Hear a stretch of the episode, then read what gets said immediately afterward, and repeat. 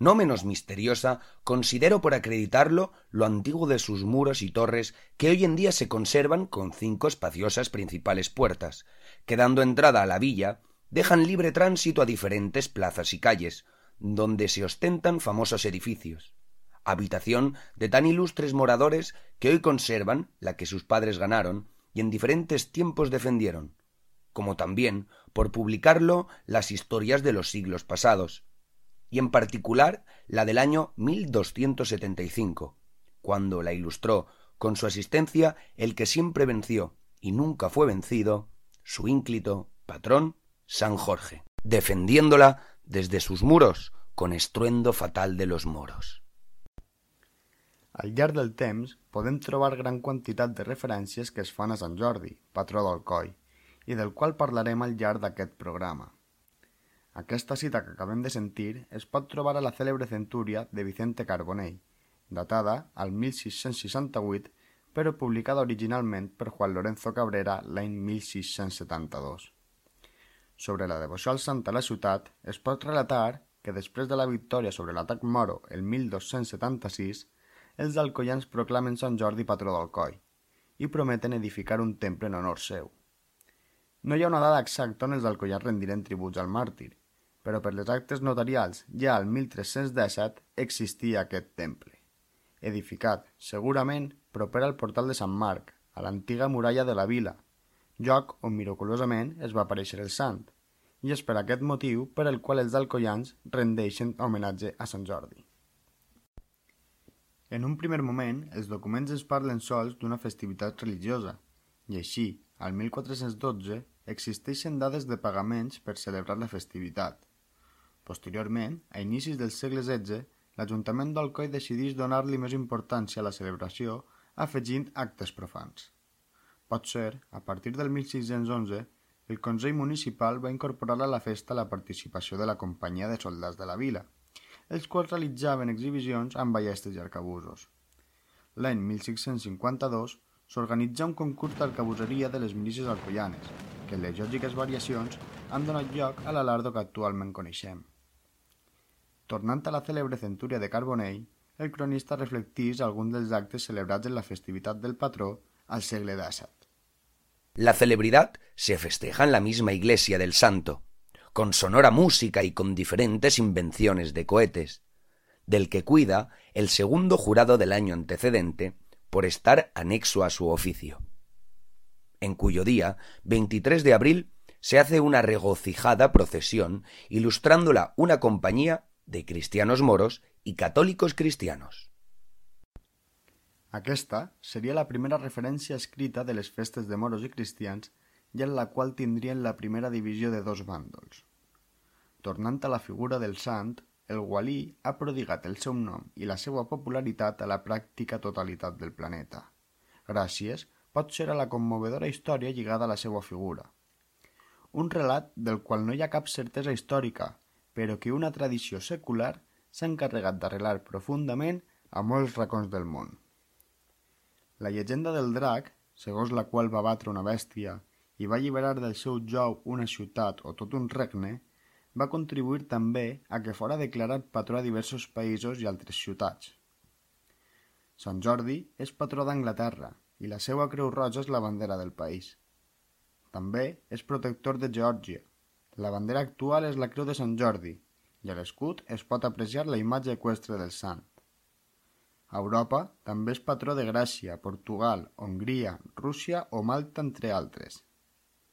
També, en llocs tan distants com Nova York, Tòquio, Singapur, Pequín, Ciutat de Mèxic o Montevideo es succeeixen diferents esdeveniments per celebrar el dia del patró.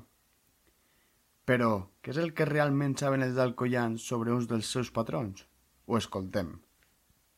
A veure, la història de Sant Jordi se suposa el que conta la història que va ser en l'any 1276 a la batalla de l'Arrà que va vindre a conquerir les tropes àrabs a Sialcoi vam tindre l'ajuda del patró que nos va espentar i va unir les forces al regne de Jaume I, el regne cristià, per a poder salvar la batalla. Segons també conta la història, Sant Jordi se'n va anar a Capadòcia i és on va morir, on estan els restos d'ells enterrats, aunque també la història conta que en la iglesia d'ací, de Sant Jordi, està el que és el índice, l'os de Sant Jordi. Eh, Sant Jordi és patró també, a part de ser patró de Catalunya i Inglaterra, també és patró en Alcoi, igual que el Sant Mauro i la Verge dels Lliris, i és, són tres patrons que tenim així commemorats i honorats en cada tradició de cada, cada any. Eh, bueno, el, patrón de, el, el, patrón de las fiestas de Alcoy, que no es el patrón de Alcoy, que es, que es San Jordi es el patrón de las fiestas de Alcoy, pues para, para nosotros es lo, lo, más importante lo que es la fiesta. Sí que es verdad que el patrón de, de Alcoy es San Mauro, digo, pero para, para nosotros la figura más importante de las fiestas es San Jordi. y en él gira todo, todo lo que representa a las fiestas de moros y cristianos. El patró de Sant Jordi, un guerrer, un guerrer que va defensar la seva fe i a nosaltres ha arribat com a de, de, dels nostres invasors, que no són invasors perquè eren els dueños del territori, però celebrem que gràcies a ell tenim festa de Sant Jordi. Bé, i pels que diuen que Sant Jordi no va existir, igualment que obrir una pàgina en el llibre per afirmar els que creem això. Sant Jordi és un patró del coll, el patró de festes, perquè el coll té a Sant Mauro, que és patró de, del coll, a la Verge de Giris, que també és patrona del coll, però el nostre patró de fester del coll és Sant Jordi. Sant Jordi, segons la història, era un guerrero romano, un legionario romano, però que era creient i va luchar a favor del cristianisme. En aquella època els romanos, el cristianisme, no, els cristians no volien. I este legionario romano, com era cristià, el van decapitar, el van... Eh. I la Iglesia Catòlica l'ha canonitzat i és sant. Sant Jorge, que no sols és el patró del coll, sinó el patró de mitja Europa, eh? De mitja Europa sobre això. La història diu la història diu que va aparèixer Sant Jordi en el barranc del Cinc, això és, tot, això és història, no és així, eh?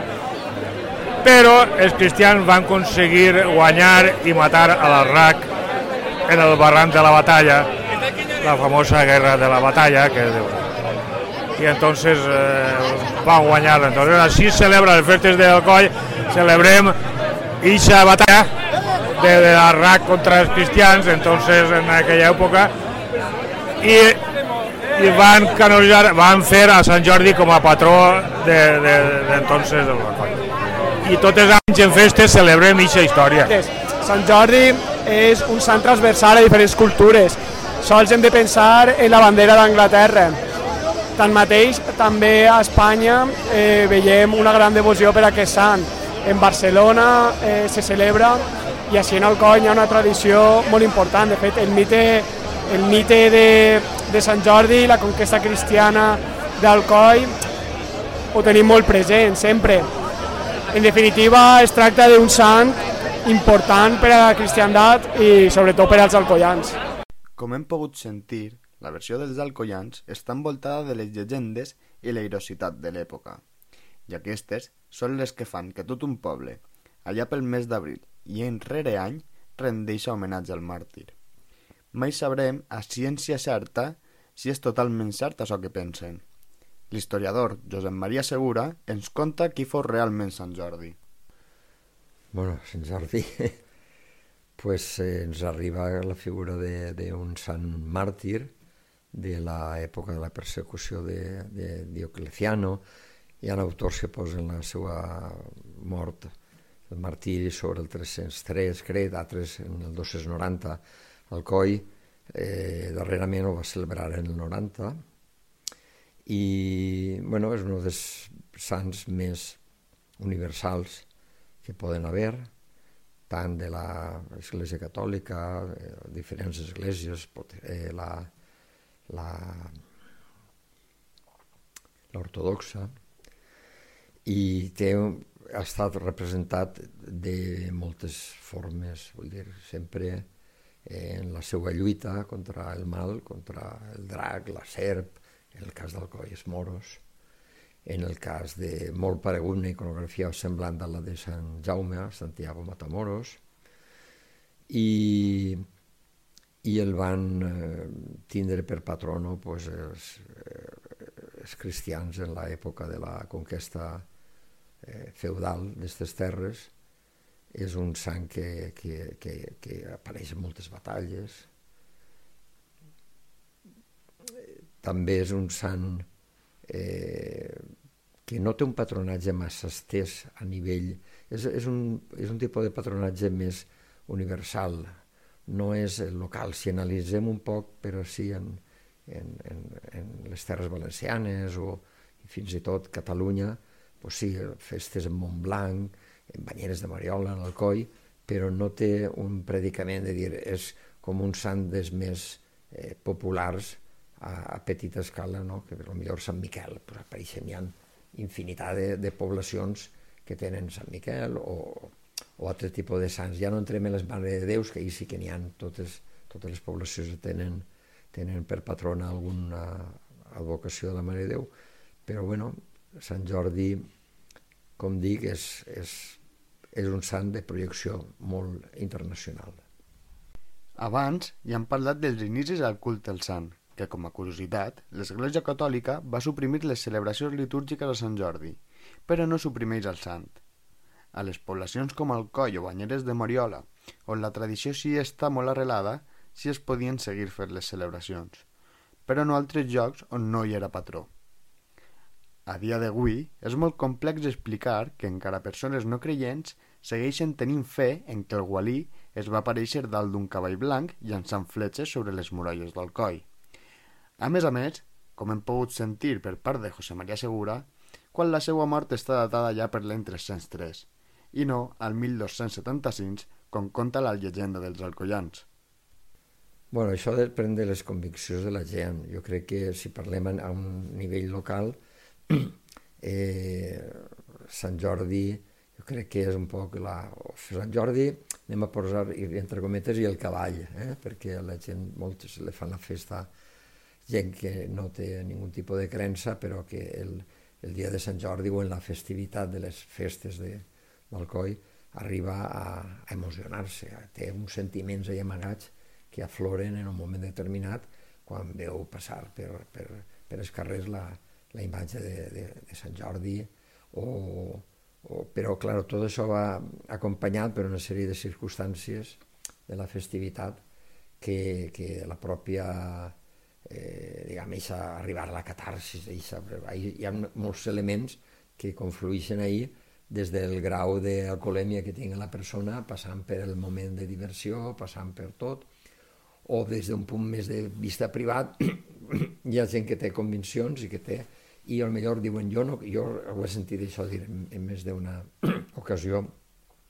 festers o persones alcoianes que diuen jo no crec en res ni crec en Déu, però a Sant Jordi que no me'l toquen. És una manera d'agarrar-se ahí com un clau ardiendo en el tema de que és un personatge francament molt estimat, que desperta moltes passions, cosa que aquesta festivitat tan, podien dir, eh, popular, participativa, que crea, que crea la festa aprofita per a socialitzar la gent, per a, per a tindre la, la consciència de que eres d'Alcoi o eres de tal població i això pues, aglutina, té, té darrere una sèrie de valors que altres festes són un poc, anem a dir-ho, un poc més gelades. Vull dir, en el coll la festivitat de Sant Mauro eh, mai ha sigut i és un patró igualment principal del coll però per el que siga pues, no ha tingut aquesta festa tan participativa, tan popular com, com els moros i cristians i per lo tant pues, no desperta aquesta passió que pot tindre la festivitat del patró Sant Jordi. El mateix ocorre en la Mare Déu dels Lliris. La Mare Déu dels Lliris és patrona d'Alcoi des de mitjans del segle XX i anteriorment el seu, el seu grup de devots o de tal tenien és un, està també creat aquesta festivitat en un moment molt, molt recent, no ha tingut l'arxicofradia de la Verge dels Lliris i tal, però són coses que no les pots comparar, perquè el que realment eh, porta la, la, la batuta de, d'aglutinar al voltant de, de la festa. Anem, anem a parlar de Sant Jordi, però també de la festa, és, és, és el cas del Coll de Sant Jordi. En termes artístics religiosos, per iconografia s'entén l'art de representar de manera plàstica la idea concebuda d'un sant, amb símbols o atributs que permeten identificar-lo i diferenciar-ho dels altres. Dits símbols o atributs deriven d'una tradició més o més verídica, més o més llegendària que, amb el pas dels segles, han anat calant a l'imaginari col·lectiu, de manera que avui en dia resulten per complet inconfusibles i perfectament identificatius del sant en qüestió. Per tots és coneguda la iconografia tradicional universal de Sant Jordi. Genet sobre cabell blanc, llança o espasa en ristre que combat i venç el drac, símbol del mal. Així és la imatge equestre que es venera a la veïna Banyeres de Mariola. Fins i tot, tal va ser la representació a la nostra ciutat fins al 1810.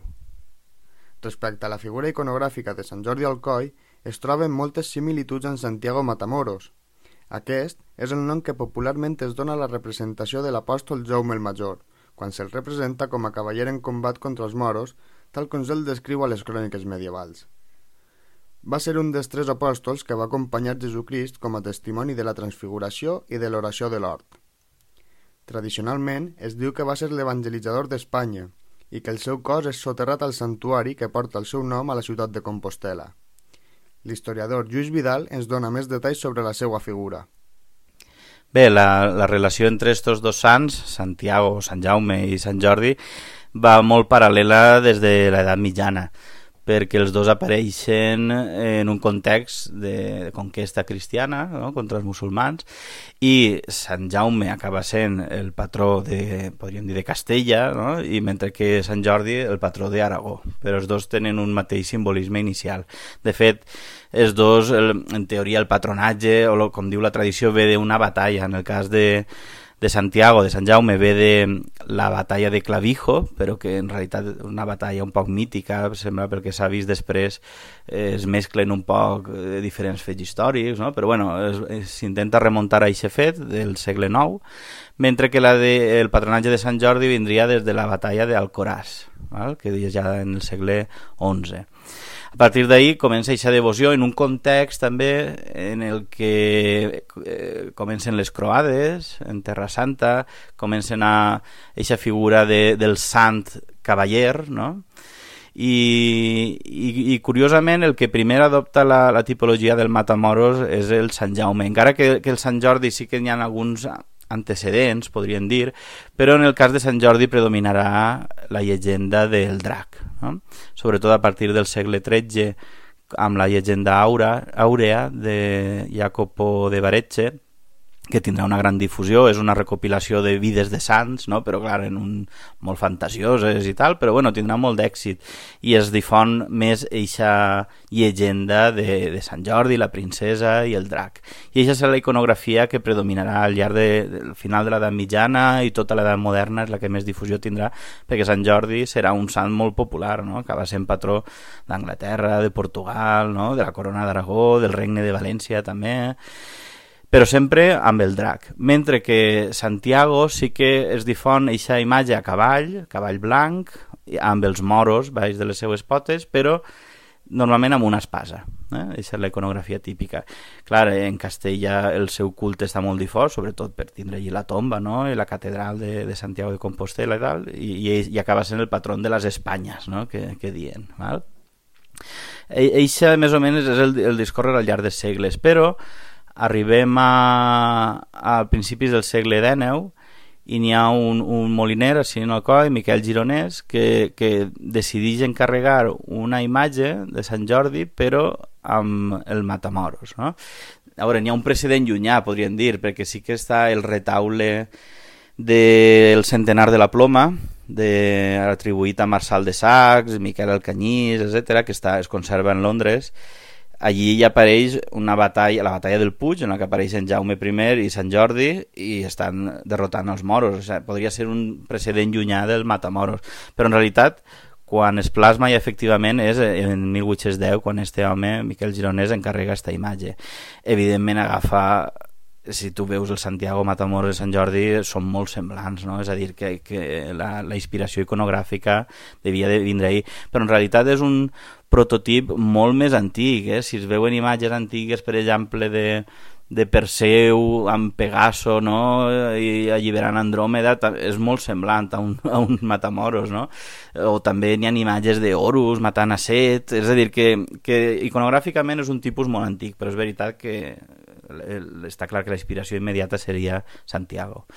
I bueno, pues aquesta imatge triomfarà. Sí que ha, també en el casal conserven uns taulellets en els que podríem dir de transició, que es veu que està Sant Jordi matant el drac, però darrere apareixen uns moros en l'escena, no? És a dir, podríem dir que aquesta idea estava ahí ja, això deu de ser de finals del segle XVIII, I, però quan es fa ja efectiu és a partir de 1810, amb aquesta imatge i en el coll pues, triomfarà. Té la particularitat de que llança sagetes amb la mà, no? això també no és molt, no és molt habitual perquè Sant Jordi sempre apareixia amb la llança, Sant Jaume en, en l'espasa, no? en aquest cas són sagetes, i això és la imatge que es venerarà. Després, això està encarregada un escultor valencià que es diu Francisco Pérez, però després eh, la família de Gironès tenen unes desavinences amb, amb l'associació de Sant Jordi i encarreguen una altra, això estic parlant ja de la dècada de 1860 que és la que serà destruïda en la Guerra Civil. Eh? I la que tenim actualment de, de l'Equestre és, és ja un encàrrec de, només passada la guerra, 1940, a l'escultor Enrique Galarza. No? Això seria un poc el recorregut iconogràfic. No? La llegenda àurea relata tant el martiri com els meravellosos miracles del sant, però pot ser el que ha calat més en la gent de tot el món és la llegenda en el que el sant cavaller va vèncer el drac salvant la princesa i a tota una ciutat de la terrorífica bèstia. Els alcoians, que el qualifiquen de fidel protector a l'himne ahir dedicat com a agraïment per la seva ajuda aquell 23 d'abril del 1276, en què ens va donar la nostra identitat i sentit de ser, o van nomenar els nostres avantpassats patró de la vila, i van prometre erigir-li un temple i celebrar la festa anualment, com ja han comentat anteriorment. Però no només hem estat els alcoians el que rebem el favor del nostre patró. Diverses vegades va ajudar, segons expliquen les cròniques, les hosts cristianes a les seues batalles. Els croats a Antioquia i Jerusalem, i a Espanya ho va fer en tres ocasions a favor de la corona d'Aragó, a més de l'última, que va propiciar la derrota i la mort de l'Azrac davant els murs d'Alcoi. També ho va fer al Coraz el 1096, ajudant a Pere I d'Aragó, també va intervenir a la presa de Mallorca quan Jaume I la va conquistar el 1229. La tercera vegada ho va fer el 1237 a la batalla del Puig, molt a prop de València, ajudant a les tropes de Bernat Guillem d'Entenza, oncle del rei Don Jaume. L'antic emblema de la Generalitat es componia de la representació dels tres estaments que la formaven. Sant Jordi en representació de l'estament militar i nobiliari, la Verge en representació del braç eclesiàstic i l'àngel custodi en representació de les ciutats.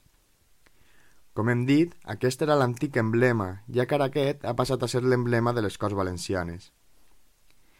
D'aquesta manera, Sant Jordi ha protegit la cristiandat moltes vegades i per això ha estat nomenat patró de tants pobles, venerat, cantat i representat a tot l'orbe cristià. L'admiració i devoció que els croats van tenir per Sant Jordi la van portar d'Orient i la van popularitzar a Occident, cosa que va donar lloc al fet que els cavallers medievals europeus ho prengueren com a model i patró. Diverses incipients nacionalitats de la vella Europa ho van anar proclamant patró. Així ho va fer Catalunya a principis del segle XIII.